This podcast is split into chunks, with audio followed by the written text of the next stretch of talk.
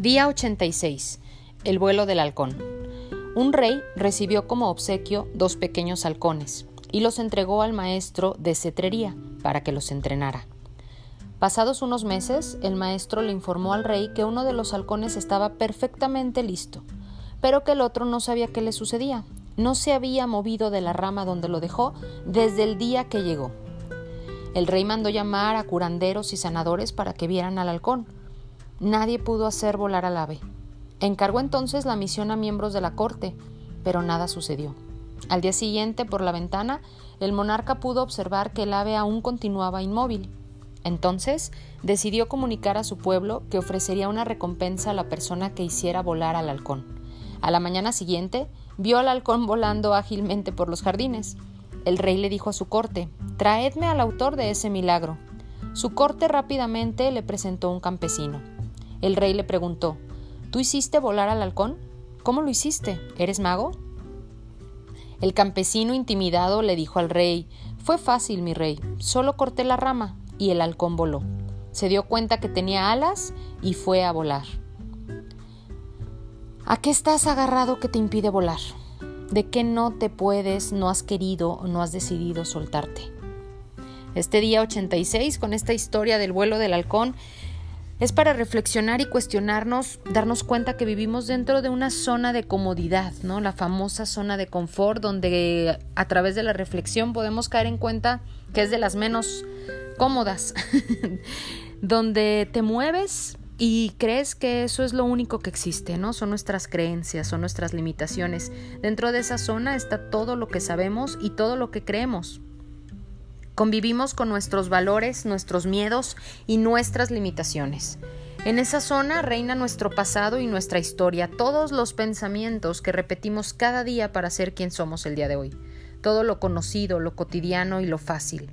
Tenemos sueños, deseamos resultados, buscamos oportunidades, pero no siempre estamos dispuestos a correr el riesgo, a pagar los precios, a entregarnos, no a sacrificarnos, a entregarnos. No siempre estamos dispuestos a transitar caminos que parecen difíciles o complicados o que son un reto.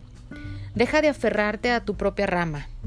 Corre el riesgo de volar alto. Pregúntate hoy, cuestiónate y define realmente, acepta cuál es esa rama de la que no te quieres soltar, eso que te está impidiendo volar porque estás agarrado a ello, ya sea una persona, una emoción, un drama, una actitud, un contexto, una circunstancia, lo que sea. Deja de aferrarte a tu propia rama y corre el riesgo de volar. Créeme, puedes volar muy alto y quizás en tu vida, como en la mía, podamos descubrir que las palabras del apóstol Pablo hoy más que nunca están vigentes. Ningún ojo ha visto, ningún oído ha escuchado, ninguna mente humana ha concebido lo que Dios ha preparado para quienes lo aman. Puede tener muchos significados, muchas percepciones. Quédate con la parte importante de este día 86. Hasta que tú seas capaz de ver lo que eres y lo que hay para ti, serás capaz de tenerlo, de sentirlo, de tocarlo.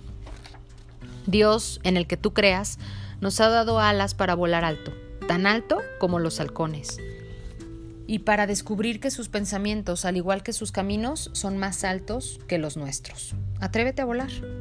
Atrévete a volar y este día 86 Ayúdate con tus cuatro acciones del día, lee tu plan de negocios para la prosperidad y las 11 cosas de tu lista de agradecimientos.